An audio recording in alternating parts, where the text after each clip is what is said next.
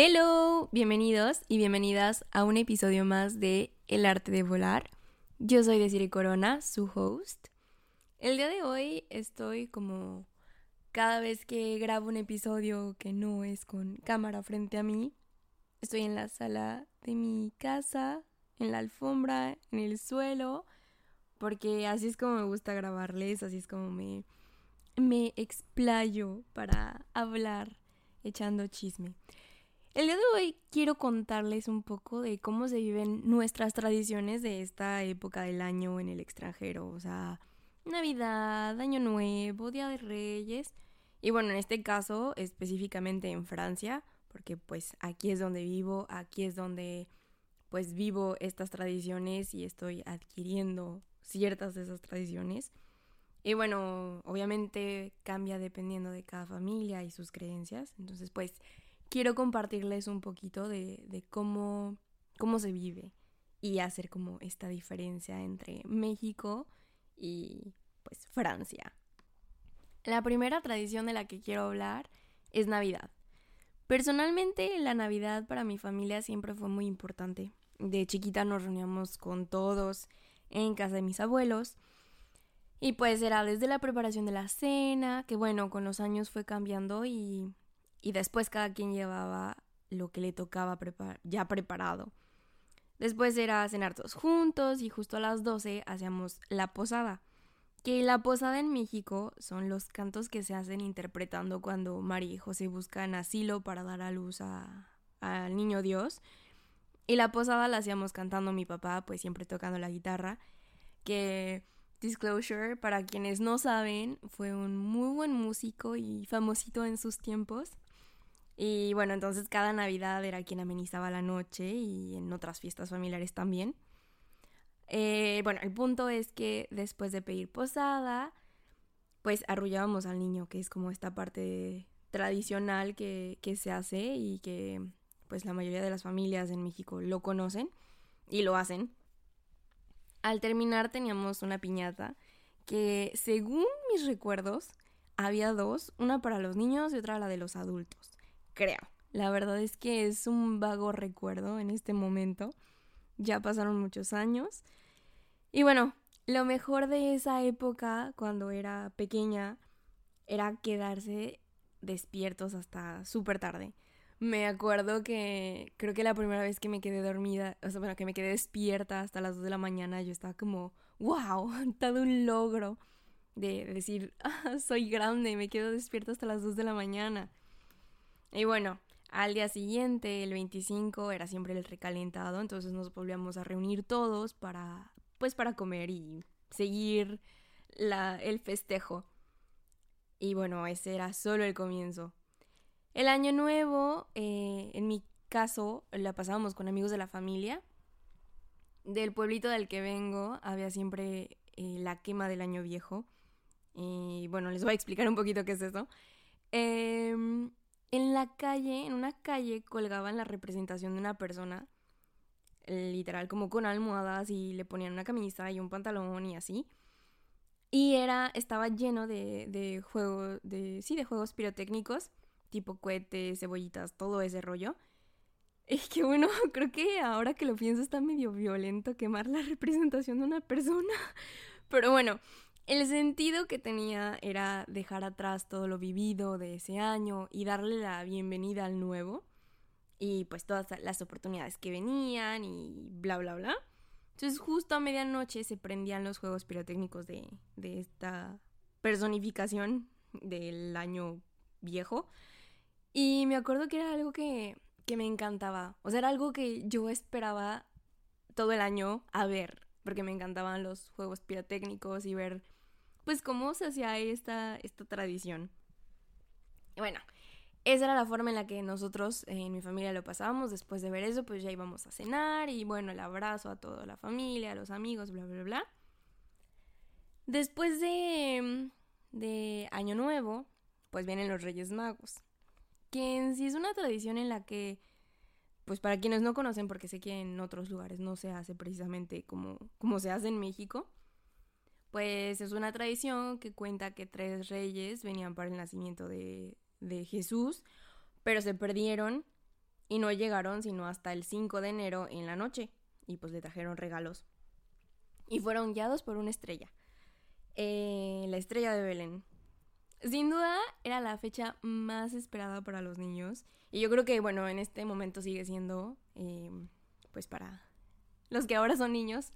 Em, esta tradición, para quienes no la conocen, trata de que en la noche del 5 de enero, pues tú como persona chiquita, bueno, joven, bueno, niños, se hace una cartita con lo que quieres pedir como regalo a los reyes y dejas el zapato abajo del árbol. Y bueno, esa carta ya sea que la dejas ahí en el zapato o en el árbol o la envías en un globo al cielo. Que bueno, en este momento ya no es recomendable porque la contaminación pues no es lo ideal. Pero era algo que, que, se hacía mucho y creo que se sigue haciendo esto del globo. Me acuerdo que hubo un año que hubo como cierta controversia porque pues era, es mucha la contaminación, imagínense cuántos globos se van y pues llega un punto en el que explotan y cae tanto desecho de plástico, pero bueno. y pues se supone que se le deja también galletas o comida o bebidas a los Reyes Magos, pues porque vienen cansados y hay que recuperarse. Entonces en mi caso me gustaba ponerles galletas marías, eh, gancitos, eh, pingüinitos, o sea, todas estas como chucherías y juguito y leche, o sea, me acuerdo perfecto. Y también me gusta dejar botes de agua grandes para los animales de los reyes porque pues vienen un elefante, un camello y un caballo, si no me equivoco. Y bueno, en la mañana del 6 era despertar corriendo para ir a ver qué había dejado, qué habían dejado en el árbol. Y siempre se encontraba como, pues, la leche o el jugo a medias, las galletas pues ya no estaban o quedaba como nada más la envoltura. Y... Ay no, se me acaba de antojar un gansito congelado. si alguien viene a Francia, me traen uno, por favor. Em, y bueno, a lo largo del día, en familia o amigos, partíamos la rosca. La rosca es un pan dulce con varios baby Jesus escondidos, que son los monitos o los monos, que así les llamamos. Y cada persona partía su parte. Y si en la parte que tú cortabas encontraba este monito, este baby Jesus, a esa persona entonces le tocaría llevar algo a la siguiente reunión festiva, que es el 2 de febrero. Es el Día de la Candelaria. En sí también es una fiesta religiosa y cabe aclarar que acabo de leerlo porque pues quería darles la información completa. Es una fiesta religiosa que celebra la presentación de, del niño Jesús en el templo. Que pues me parece bastante interesante porque siento que nunca lo, o sea, no lo, no lo sabía tal cual. Para mí era como el 2 de febrero, pues se comen tamales, ¿no? Y bueno, eh, entonces cada persona que tenía un monito llevaba algo para esa siguiente reunión familiar, entre tamales, atole o pues comida en general. Y esa es la forma en la que yo vivía las tradiciones. Evidentemente con los años pues hubo cosas que cambiaron, pero pues la esencia a fin de cuentas era la misma, el, el amor, el compartir, el estar con mi familia y pues el agradecimiento de estar rodeado de las personas que, pues qué más quiero, era, era lo, lo más importante. Y ahora que vivo lejos, pues me toca ver cómo es en este momento presente, como en esta época de, de, la vida de las personas que me rodean aquí, esas tradiciones en Francia. Y pues empezando por Navidad, en general es muy diferente. En Navidad se celebra, pero es más alrededor como pues de compartir con la familia, un buen momento, una buena comida. Y es una época en la que las familias pues se juntan tal vez un, o sea, después de no verse en todo el año. Que también suele pasar esto en México, pero siento que, que es más marcado. Y bueno, la noche empieza con una larga, muy larga cena. eh, comienza con un apero, que es un aperitivo. Y entonces hay champagne, botana, pero es botana bien preparada. O sea, no como de chips y cacahuates y eso, no. Es una botana eh, esencial y tradicional de, pues, de Navidad de esta época. Y puede ser, por ejemplo, el foie gras, que es el hígado de pato, literalmente. Em, el paté y otra cosa que se llama rillette, que es algo muy rico. Literal, no tiene traducción, pero imaginen que es la consistencia del atún, pero puede ser de pollo o de pato o de puerco. Entonces, pues, es eso. Eh, también puede haber ostiones preparados, mm, que es otra como botana eh, tradicional de Navidad. Luego, después de eso, el apero dura como, yo diría como una hora o 45 minutos más o menos. Yo creo que depende, pero después de eso ya se pasa a la mesa donde hay vino como bebida, puede ser vino blanco o vino tinto. Y el plato fuerte pues puede variar dependiendo de cada familia. Como en México. Literal, en México pues algunos de nuestros platillos puede ser el bacalao o el pozole o el pavo incluso. Entonces pues varía. Entonces aquí también varía también.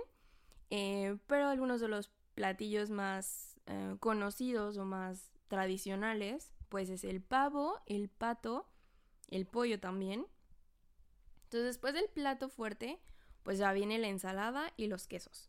Porque aquí se come queso todo el tiempo. O sea, no es un cliché, es real. Y hay más de mil tipos de quesos. En algún momento podría decirles exactamente cuántos están como clasificados, pero se come queso todo el tiempo. Y curiosamente, bueno, esto la verdad no sé si sea algo general o es como de mi familia política. Pero la ensalada sí siempre, o sea, siempre la comen al final del plato fuerte. Y en México nosotros la comemos al principio o con el platillo fuerte, o sea, en general. Pero bueno, acá se divide. Entonces, bueno, ya después de la ensalada y los quesos, pues llega el postre.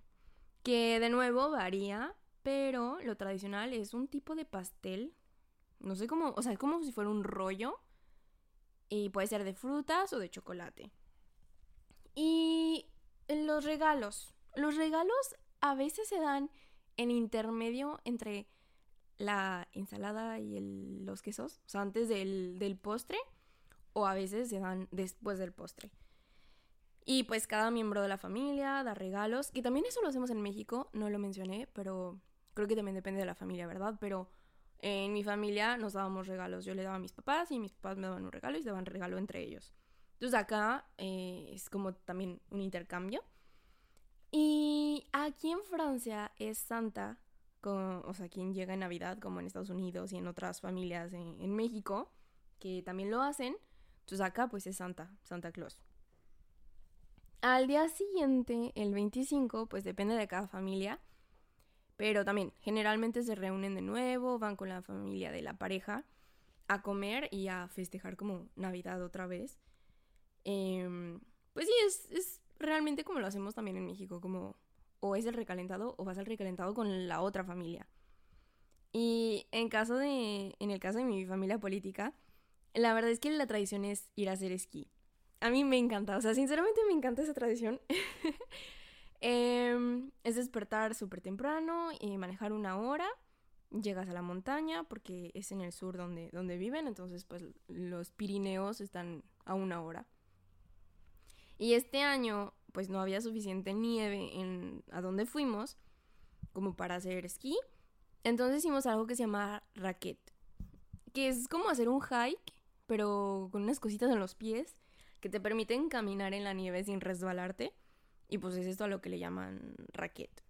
Y la verdad es que es algo que, que me gusta. Siento que es una forma diferente de, pues sí, de, de pasar Navidad. Y bueno, el año nuevo, seguimos con la siguiente festividad.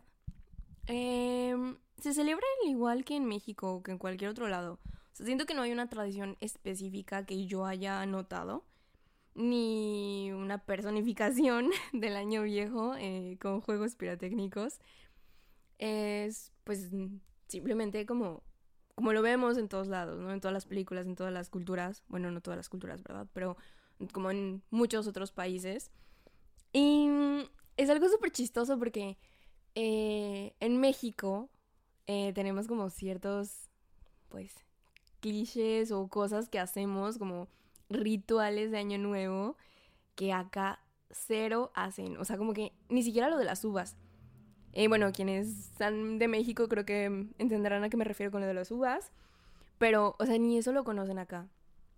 Em, en México hacemos como 12 uvas, 12 deseos, o bueno, como 12 cosas que quieras lograr. Eh, también hay quien se mete debajo de la mesa para tener pareja eh, el, año, el año nuevo. Hay quien sale corriendo y, o sea, hace como entrada y salida con la maleta para, pues, manifestar viajes a lo largo del año. Eh, hay quienes se avientan lentejas como para la abundancia. La verdad es que creo que eso es algo nuevo. Nunca lo había escuchado hasta este año. Empecé a verlo en redes sociales y yo, ¿qué es eso? O sea, nunca, nunca lo había escuchado. Pero bueno, entonces todas esas cosas que hacemos en México, acá no, o sea, inexistentes. Como que nada más la gente festeja y ya como... No, siento que general, eh, o sea, Francia o como cultura, no hay tanta superstición como lo hay en México. Entonces creo que está relacionado. Y para finalizar con estas tradiciones, pues el Día de Reyes que sorprendentemente sí existe, pero sin más, sin regalos, eh, no hay como toda esta emoción en la cultura francesa. Sí hay una rosca de reyes, que bueno, más bien es un tipo de tarta y la tradición es muy diferente. La tradición acá trata de, pues sí, se reúnen con familia, amigos, mm, dependiendo, y dentro hay una sola figurita, o sea, en lugar de ver como los baby Jesus, acá no es un baby Jesus. Eh, en un principio la tradición era una haba, literal, el, pues sí, la leguminosa, una haba. Pero así como en México ahora en lugar de Baby Jesus podemos encontrar hasta Baby Yoda, pues acá igual, o sea, puede haber un superhéroe o figurita o figuritas de panecitos o lo que sea. Y la forma en la que se parte la tarta es la persona más joven eh, del lugar, eh, que generalmente son niños, si hay niños en la familia, se mete debajo de la mesa y una persona va partiendo la tarta. Entonces, quien está debajo de la mesa va diciendo a quién le toca cada pedazo de tarta. Por ejemplo, yo parto y digo, ok, este paso va para quién. Y la persona debajo de la mesa me dice, no, pues para eh, fulanita o fulanito. Y esto con la intención de que sea completamente al azar y la persona a quien le toca la haba es coronado o coronada como rey o reina del día. Entonces la tarta siempre viene con una corona de papel, tipo las de Burger King. Y pues ya quien saca la haba, pues felicidades, eres el rey o la reina del día. Y ya, así termina. Que sinceramente siento que son tradiciones muy distintas pero pues bonitas, que a final de cuentas tienen el mismo principio que nuestras tradiciones mexicanas, eh, que es el compartir momentos con la familia, compartir eh, el amor y pasar tiempo con los seres queridos. Y, no sé, me gusta pensar que, que al estar entre dos culturas, que ambas me gustan, que ambas tienen sus pros y sus contras, pues esto me permite tener y crear mi propia mezcla y eso me encanta. La verdad es que el saber que puedo tomar como lo mismo, lo, mejor de, de, ambos mundos y combinarlo, pues creo que, no sé, creo que es bonito y, y me siento afortunada de poder conocer estas dos partes y pues crear mi propia tradición familiar. Que por ejemplo en este año pues tuve mi Día de Reyes, porque para mí pues siempre fue muy bonito y y, no sé, me encanta. Eh, entonces quería compartirles como estas diferencias y cómo las he vivido yo. Eh, creo que la diferencia como que más me marcó fue Navidad, porque es pasar mucho tiempo en la mesa y cuando acabas de comer, sientes que vas a comer hasta dentro de un mes, porque estás muy, muy lleno. Y, y también porque, pues, no sé, siento que que al hacerlo de forma diferente, como que valoro más esas tradiciones que, que pues que viví con mi familia y que pues mis papás siguen haciendo porque pues es lo que, lo que les gusta y lo que, cómo lo disfrutan y cómo les gusta pasar esta, estas fiestas. Entonces, pues me dan ganas como de seguir esa tradición yo ahora con, con mi familia y con mi familia política, como pues introducir esta parte un poco más mexicanizado a, las navidades, que pues espero pueda hacer en, en otro año. Y pues así como yo tengo esta intención y este entusiasmo, pues los invito y las invito a que si están en una misma situación o también se encuentran entre dos culturas, pues hagan algo para tomar lo mejor de ambas y que se sientan afortunados y afortunadas por pues por tener esta cultura pues tan rica y tan vasta que, que podrán compartir a otras personas y a sus mismas familias y tratar de tomar siempre lo, lo bueno de, de, ambos lugares en los que vivimos o en los que incluso crecimos y sobre todo de las personas que tenemos en, en nuestras dos tierras, en nuestros dos hogares, porque a final de cuentas es eso, es pues sí, acoplarte a lo mejor, pero también no olvidar tus tradiciones o tus pues sí, creencias que, que traes contigo. Más bien, pues compartirlas. Y pues gracias, gracias por escuchar, gracias por estar. Les mando mucho amor y buenas vibras para este 2024. Y no olviden seguirme en redes sociales como arroba guion bajo el arte de volar. Y pues en Spotify, YouTube, Amazon Music, um, podcast de Apple Estoy como El arte de volar. Y nos vemos la próxima semana con otro episodio de El arte de volar. Bye.